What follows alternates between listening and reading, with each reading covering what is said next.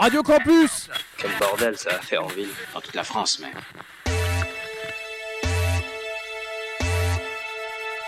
88.3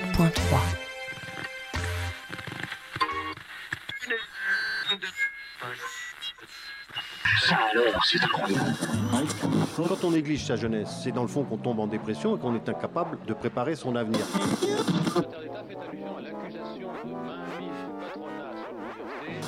Ça ne veut plus rien dire, lycéens. C'est des merdeux, des cons. Le jeune est tourné vers l'avenir. Mais aujourd'hui, l'avenir ne se tourne plus vers le jeune. Univox, le rendez-vous du monde étudiant sur Radio Campus. Bonjour et bienvenue dans Univox, l'émission commune du réseau Radio Campus France. Cette semaine, Radio Campus 47 vous fait revivre le festival des rencontres philosophiques Michel Serres, dont la troisième édition s'est déroulée du 10 au 12 novembre 2023 à Agen. Durant tout le week-end, le festival a enregistré pas moins de 10 000 entrées pour les nombreuses conférences, tables rondes et débats autour des idées et pensées de Michel Serres, célèbre philosophe agenais qui nous a quittés en 2019. Plus qu'un hommage, c'est une véritable réussite locale au rayonnement national, se félicite David Jays, président du festival.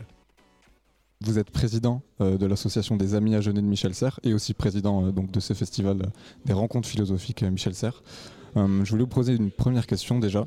Qui était Michel Serres? Bah, Michel Serres, c'était un grand philosophe, mais qui était aussi un grand scientifique, originaire d'Agen, qui a écrit presque 80 livres, qui a été membre de l'Académie française et qui a été un penseur à la fois des sciences, de l'écologie, du numérique, des grands sujets de société, et qui était loué pour ses qualités visionnaires.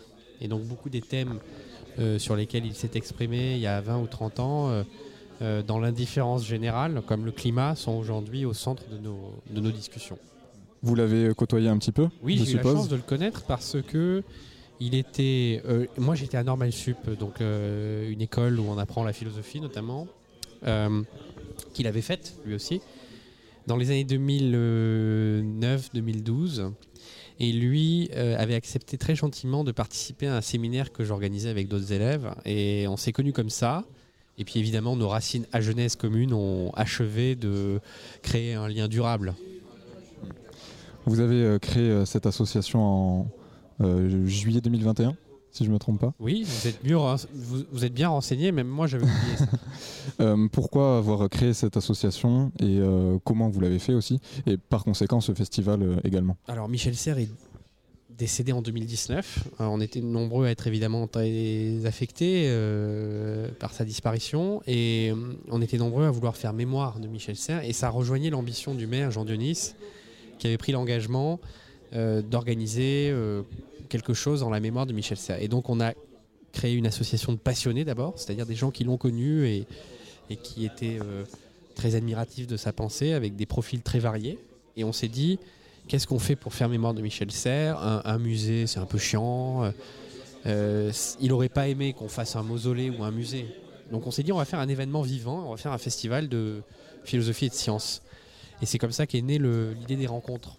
Et donc on a créé dès le mois d'octobre 2021 ces rencontres. Et là, c'est la troisième édition et ça décolle pas mal. Et euh, vous parlez de cette troisième édition, le thème c'est les intelligences artificielles. Oui. Euh, pourquoi avoir choisi ce thème? Bah, D'abord, on choisit toujours des thèmes en résonance avec sa pensée. Donc l'année dernière, c'était Notre Terre, puisqu'il avait écrit Le contrat naturel en 1990, à l'époque où personne ne se préoccupait d'écologie. Et sur l'intelligence artificielle, il a beaucoup réfléchi sur la question du numérique. Et il a écrit en 2012 un livre qui a été un best-seller, 300 000 exemplaires vendus, qui s'appelait Petite Poussette. Et donc on s'est dit, il faut qu'on prenne ce thème parce que ça monte très fort. Et on a vu ChatGPT hein, arriver euh, en février ou en mars euh, et devenir un sujet de préoccupation absolument majeur. Et donc on s'est dit, cette édition, il faut qu'on la consacre à ce sujet. Et franchement, je regrette pas. hein.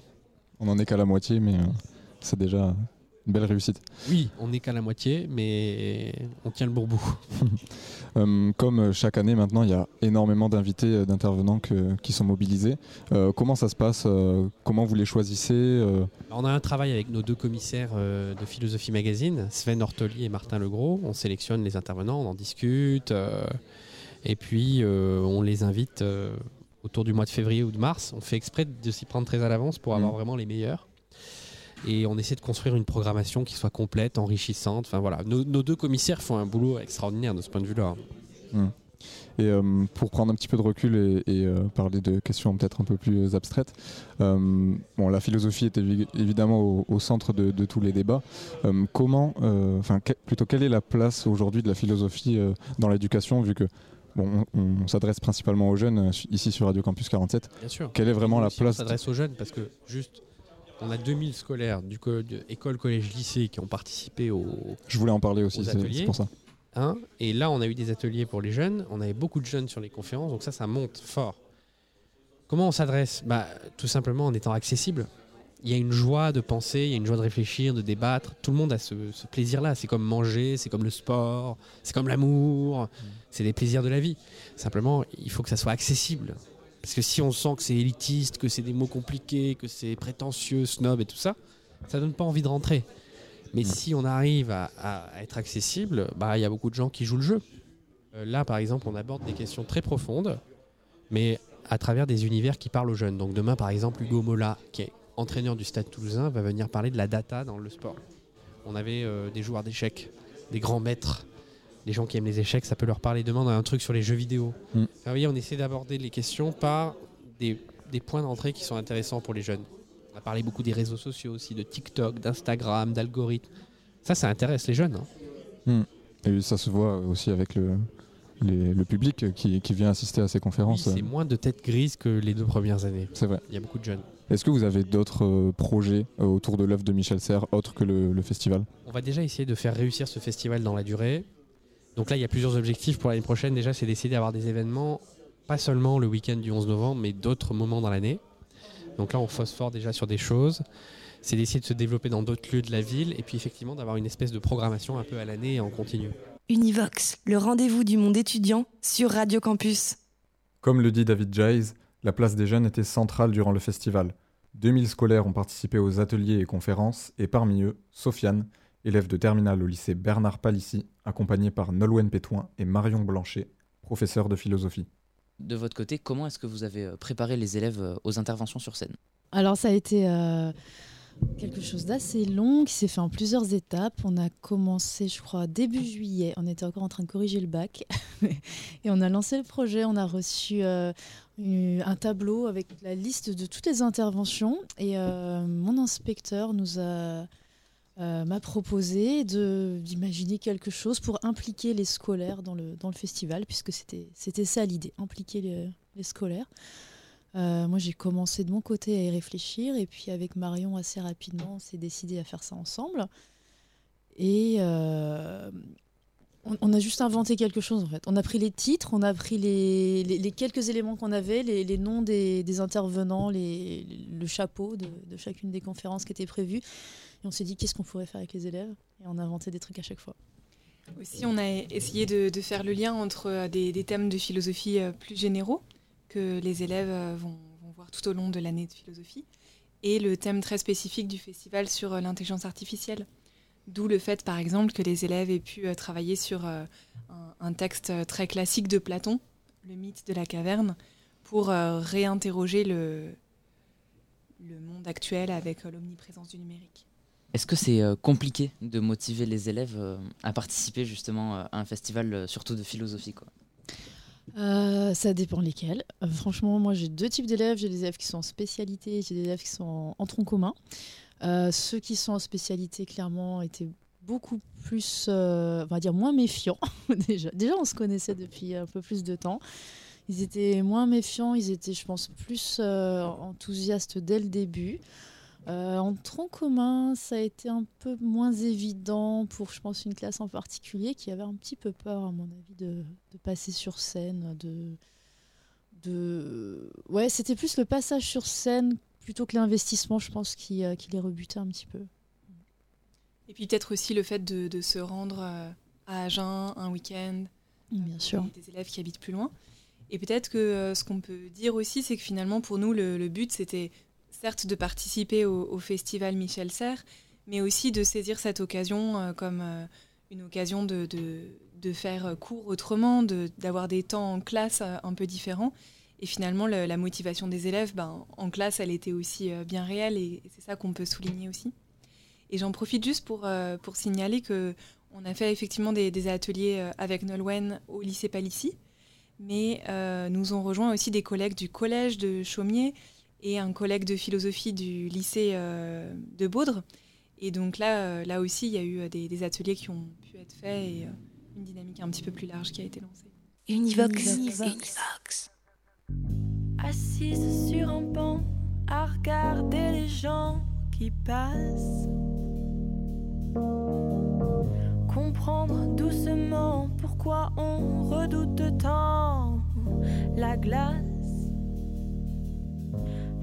Regard des autres permettrait-il de me comprendre moi-même? Maman, dis-moi pourquoi ça fait si mal quand on aime. Que deviennent les gens qui ne sont pas eux-mêmes Moi aussi je me questionne pour fuir tous ces problèmes. A ces gens sur le trottoir, ils ont l'air méchants, mais faut pas y croire. Peut-être qu'un jour, j'espère pas trop tard, ils intégreront tous nos miroirs. Qu'en sera-t-il? Pourquoi, comment? Le savant ne sort pas toujours la bouche des plus grands. Comment agir? Impact grand. Y jamais comme dans les médicaments.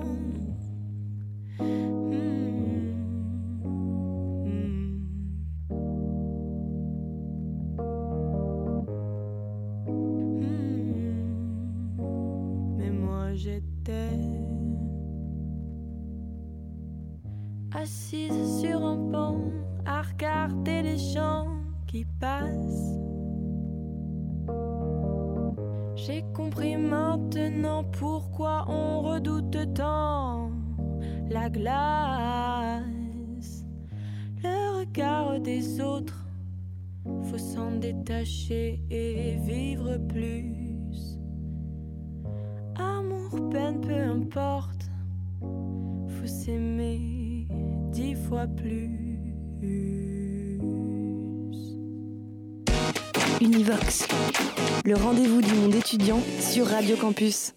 Et donc toi, Sofiane, qu'est-ce qui t'a motivé? Alors, euh, ce qui m'a, je pense, le plus motivé, déjà, ça a été euh, bah, les gens avec qui j'avais euh, enfin, l'opportunité de le faire, que ce soit des amis ou même bah, Madame Pétoin qui, était, qui avait lancé cette possibilité et aussi le fait de se dire que c'était ma dernière année au lycée et donc peut-être ma dernière occasion d'être encadré pour participer à ça, même si euh, je peux toujours revenir les années prochaines, euh, je serai euh, sans doute moins encadré et j'aurai peut-être pas non plus la possibilité de d'intervenir en posant des questions ou, ou même en parlant avec les, les gens qui étaient présents sur scène. Et justement, tu as pu notamment poser des questions hier donc à la conférence d'ouverture du festival. C'était quoi ton ressenti sur scène? Alors, euh, ça dépend, parce que du coup j'ai posé des questions hier, mais aussi euh, aujourd'hui, le samedi. Euh, par rapport à hier, y a eu, je pense que j'ai eu quand même beaucoup plus de trac hier qu'aujourd'hui en parlant, parce que déjà j'étais sur scène. Il y avait, enfin, je, recevais ce que je devais dire cinq minutes avant pour en parler, et du coup j'étais un peu entre est-ce que je dis parfaitement ce qui, ce qui m'a été donné, ou alors j'improvise. Euh, du coup, bon, il a fallu euh, mélanger les deux. À la fin, ça a été, mais au début, euh, bon, j'ai bégayé. À ce qui paraît, j'ai dit des mots qui n'existaient pas. du coup, voilà. Mais je pense que, par contre, aujourd'hui, samedi, ça a été plus simple de d'intervenir en posant des questions et malgré, je pense, des Enfin, un certain mécontentement vis-à-vis des réponses de certains présentateurs qui avaient l'air de peut-être surfer sur la question sans vraiment y répondre. Qu'est-ce que vous avez ressenti en, en euh, voyant les élèves sur scène On est trop fiers. Franchement, euh, on est super content de voir que ça aboutit, euh, de voir que oh, on est fiers comme si, comme si on disait leurs parents, je sais pas. de voir les compliments qu'ils ont reçus, de voir surtout le, je sais pas, leur autonomie, leur capacité à, à, vraiment parler, puis parler bien. Quoi. On est, on est impressionné. Hein. Oui, vraiment. Je je souscris à, tout ce que tu dis, Nolwenn. Et je crois aussi que ce matin, j'ai vraiment euh, ressenti, euh, grâce, à, grâce aux élèves, grâce à vous, euh, de nouveau la, joie de, la philosophie en fait. C'est peut-être un peu lyrique de le dire de cette manière, mais le, travail de, lecture, de réflexion, c'est un travail qui peut être par moments laborieux. Et là, de voir que bah, des, élèves de, 17 ans avaient pris plusieurs heures et, et, surtout beaucoup de, joie eux-mêmes et, et d'intérêt à construire des, des questions qui manifestaient leur propre réflexion philosophique, ça m'a moi aussi euh, réanimé dans mon désir de poursuivre mmh. cette magnifique discipline. Ouais, c'est émouvant hein, pour un prof. C'est quelque chose qui nous sort aussi beaucoup de notre quotidien et euh, ça donne beaucoup d'émotions, ouais, je pense. Comment est-ce que le festival, il, il a matière à s'ancrer dans la culture euh, locale euh, ici à Agen? Bah, Déjà, on a quand même cette figure tutélaire de Michel Serres qui, qui s'impose et euh, et qui, je pense, euh, a vraiment un, rôle à jouer, euh, de, un peu de catalyseur. C'est un peu une occasion, finalement. C'est quelqu'un, c'est qui était d'ici, mais c'est surtout quelqu'un qui nous donne l'occasion à tous de faire ce festival. Moi, j'ai l'impression que, que ça marche bien, que les gens sont contents de venir. Donc, je pense qu'effectivement, ça va, ça va s'ancrer. Je pense qu'on est sur la bonne piste aussi en faisant intervenir les, les jeunes et les scolaires, parce que c'est ça qui va éviter que ce soit hors sol, justement. Peut-être aussi que ça, ça, nous rend familiers, euh, les élèves comme, euh, comme nous, professeurs, de, euh, de, tout un écosystème euh, local de, de, personnes qui ont des responsabilités dans, dans la ville, dans la cité. Mmh. De, bah voilà, d'interagir avec, avec le maire, avec bah pour nous des, supérieurs hiérarchiques dans, l'éducation nationale, avec des responsables de la communication, des associations comme, Radio Campus. En fait, le festival a cette euh, capacité à rassembler toutes ces personnes qui, euh, sur ces quelques jours, œuvrent dans un but commun, mais qu'on peut être amené à, rencontrer à nouveau et à solliciter aussi de nouveau pour, euh, d'autres projets ou, simplement en tant que citoyen. Univox, le rendez-vous du monde étudiant sur Radio Campus. Ces rencontres philosophiques ont donc créé des échanges entre les jeunes du Lot-et-Garonne et des personnalités du monde de la pensée et des sciences. Durant les conférences, les élèves ont donc pu interagir avec des invités reconnus tels que Cynthia Fleury, philosophe, psychanalyste et marraine du festival. En quoi la réflexion philosophique, puisqu'elle est centrale dans ce festival, et sa vulgarisation aussi, peut-elle contribuer à la préservation de la dignité humaine? C'est une grande question. C'est une immense question. C'est une immense question. Et euh, bah, de la manière la plus simple, si vous voulez, la philosophie morale et la philosophie politique, mais aussi euh, la métaphysique, mais enfin on va rester déjà sur la philosophie politique et morale, euh, ça a été une, grande discipline de définition des différents concepts et notamment ce concept qui n'est pas qu'un concept puisqu'il donne aussi lieu à tout un système de, de droit mais notamment ce concept de, euh, de la dignité humaine. Donc, euh, donc c'est vrai que dans la clinique de la dignité, je suis revenue comme ça, euh, j'ai fait une généalogie de cette notion de la, de la dignité et qui a trouvé ses lettres de noblesse dans son acception moderne telle que nous l'entendons aujourd'hui au moment des philosophies des Donc au XVIIIe siècle puisque c'est vrai que notre conception de la dignité humaine, ça reprend notamment un impératif kantien qui est de ne jamais considérer autrui comme un moyen, mais toujours comme une personne et donc comme une finalité. Et puis après, quantité d'autres grands auteurs qui sont venus nous aider à, compléter cette définition de, euh, de la dignité humaine. Et donc c'est vrai que la philosophie est classiquement la discipline qu'on convoque quand on veut définir ce qu'est euh, la dignité humaine, c'est-à-dire à la fois une conception d'appartenance, nous sommes irréductiblement dignes parce que nous appartenons au genre humain, mais aujourd'hui nous sommes également dans une acception plus moderne, irré irréductiblement dignes aussi dans une dimension plus personnaliste de revendication de la singularité de la personne en tant que telle et pas simplement comme appartenance au genre humain. Alors Samuel, avec ta classe au lycée, tu as travaillé sur euh, l'œuvre de Cynthia Fleury. Est-ce que tu as une question à, à lui poser? Euh, Oui, moi je voulais savoir euh, tout d'abord, est-ce que le concept de dignité peut donc s'appliquer aussi sur euh, des intelligences artificielles ou, ou des robots même? Alors c'est une question très, très intéressante parce que d'emblée, telle qu'elle, non. En revanche, on voit très bien que, par exemple, il y a eu beaucoup de travaux sur euh, l'éthique des robots. Et quand je parle de l'éthique des robots, c'était à la fois comment nous pouvons concevoir de la manière algorithmique la plus éthique possible ces robots, euh, premier grand travail, mais aussi comment se conduire dignement avec ces robots. Et donc on voit que normalement, euh, voilà, la question de la dignité, c'est pas simplement euh, en vis-à-vis avec un autre être humain, et que tout d'un coup, en fait, à partir du moment où il y a un être humain, la manière dont il se conduit avec l'ensemble du vivant ou des objets, en fait, dit quelque chose de sa dignité ou de sa perte de dignité. Et donc on voit très bien que si demain nous, par exemple, nous travaillons avec des robots euh, androïdes, donc qui ont une apparence humaine, bah, on sera beaucoup moins, euh, et, sans doute c'est une bonne chose, beaucoup moins enclin à accepter n'importe quelle conduite avec un robot Android que avec, je sais pas, moi, un chatbot où euh, tout d'un coup, bon, vous pouvez le faire tomber, vous pouvez, voilà. Et on n'agira pas de la même façon avec quelque chose qui, comme ça, de manière extérieure, euh, reprend une représentation humaine. Donc ça, c'est vrai que c'est c'est intéressant. Et donc, voilà, la dignité ne peut pas être bien évidemment directement portée, mais on peut articuler l'intelligence euh, artificielle avec, oui, quantité de questionnements qui sont reliés à la question de la dignité. Alors le titre de votre livre, c'est La clinique de la dignité. Donc il y a ce mot clinique euh, qui renvoie euh, aux soins notamment, finalement à notre possibilité de trouver des solutions pour recourir parfois aux atteintes de la dignité dont vous parlez également euh, dans votre livre.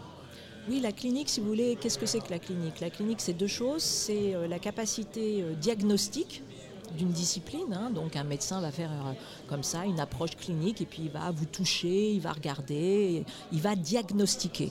Et puis dans un second temps, la clinique c'est pas que du diagnostic, c'est la construction d'un protocole thérapeutique, d'une solution qui généralement essaye de s'adapter et de respecter la singularité de votre personne et notamment les vulnérabilités qui sont les vôtres. C'est-à-dire que en gros, on pourrait dire c'est comme un, un sur-mesure thérapeutique. Donc la clinique, c'est cet ensemble-là.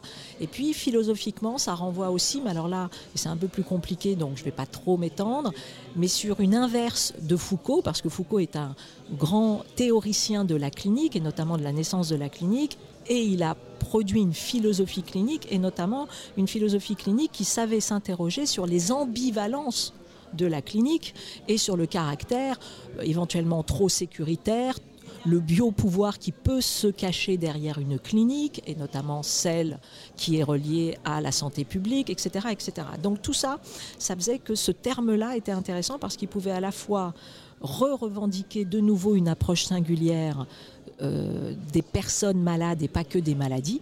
Et puis en même temps, il pouvait retravailler avec Foucault tout en l'utilisant, tout en étant critique de lui, etc. etc. Donc voilà pourquoi la, la clinique de la dignité. Et puis c'est surtout aussi cette, euh, je pense que c'est intéressant par rapport à l'IA, si vous voulez, c'est la question de l'incorporation. La clinique, c'est véritablement la prise en considération de la finitude de nos corps. Et on sait que euh, demain, et même dès aujourd'hui, cette numérisation du monde, cette digitalisation du monde, elle a tendance à nous, à accélérer et à consolider notre désincorporation C'est-à-dire qu'on devient en gros hein, des têtes à la maison, allongées, qui, euh, oui, on interagit avec euh, l'ensemble du système, mais oh, mon Dieu, il y a de moins en moins d'interactionnisme du corps. Je caricature, heureusement ce n'est pas que comme ça, et bien évidemment il ne tient qu'à nous, au contraire, d'utiliser les outils numériques demain pour recorporaliser nos, nos relations. Et c'est aussi parfois ce qu'on fait, mais pas toujours. Hein. Donc la, la, question de la clinique, c'est aussi voilà, de, de, rappeler ce caractère euh, du corps charnel, de la prise en considération des intégrités physiques et psychiques de chacun. Merci, nous arrivons à la fin de cette interview. Je laisse donc le mot de la fin, la question de la fin à euh, Samuel, qui est étudiant au lycée euh, à Agen. Oui, euh, moi j'avais une petite question à vous poser. Comme vous êtes euh, la marraine, la présidente d'honneur euh, du festival Michel Serres, on aimerait peut-être, pour boucler la boucle, avoir une réponse à la problématique. Pour vous, est-ce qu'à l'heure de l'intelligence artificielle, enfin, oui, à l'heure de l'intelligence artificielle, qu'est-ce que Petite Poussette est devenu aujourd'hui? Vous vous souvenez, hein, ce texte, pourquoi ça a marché tellement, Petite Poussette de, Michel Serres? Parce que c'était un texte d'un optimisme euh, que certains peuvent juger candide ou naïf, mais il y a un rôle de cette, euh, je dirais en philosophie, de la grande fable candide. Il y a un rôle de, cette opérationnalité-là. Et, Petite Poussette, c'était ça. C'était tout simplement de dire, mon Dieu, ça va être euh, étonnant, fantastique, euh, on va aller vers plus de progrès. Vous voyez des, des, apprentissages, mais ces désapprentissages, ça va être des, des meilleurs apprentissages, etc. Bon, bah, X années après Petite Poussette, bah, c'est comme toujours. Euh, on se réveille un peu de ce, grand rêve euh, technophile. En même temps, l'intelligence artificielle permettra des progrès et permet déjà des progrès dans la médecine notamment et, partout ailleurs colossaux, mais en même temps, comme toujours, bah, c'est aussi euh, un grand lieu de haute surveillance. c'est un lieu de transformation des rapports de pouvoir, pas toujours respectueux des droits et des démocraties, parce que derrière, c'est des grandes multinationales. Donc voilà, bah, c'est petite poussette, elle est devenue euh, plus sérieuse, on va dire, euh, face à, à cet enjeu de, de l'IA, et elle, euh, elle ne perd pas son enthousiasme, mais ni son optimisme, mais malgré tout, voilà, elle, elle, comprend que le grand grand enjeu, ça va être la régulation de cette IA et les comment on va faire en sorte que nos outils continuent de respecter et de consolider la sphère des droits, et notamment bien évidemment des droits de l'homme. Merci beaucoup Cynthia Fleury. Merci à vous. C'était euh, Radio Campus 47 euh, aux rencontres philosophiques Michel Serres. Univox. Univox.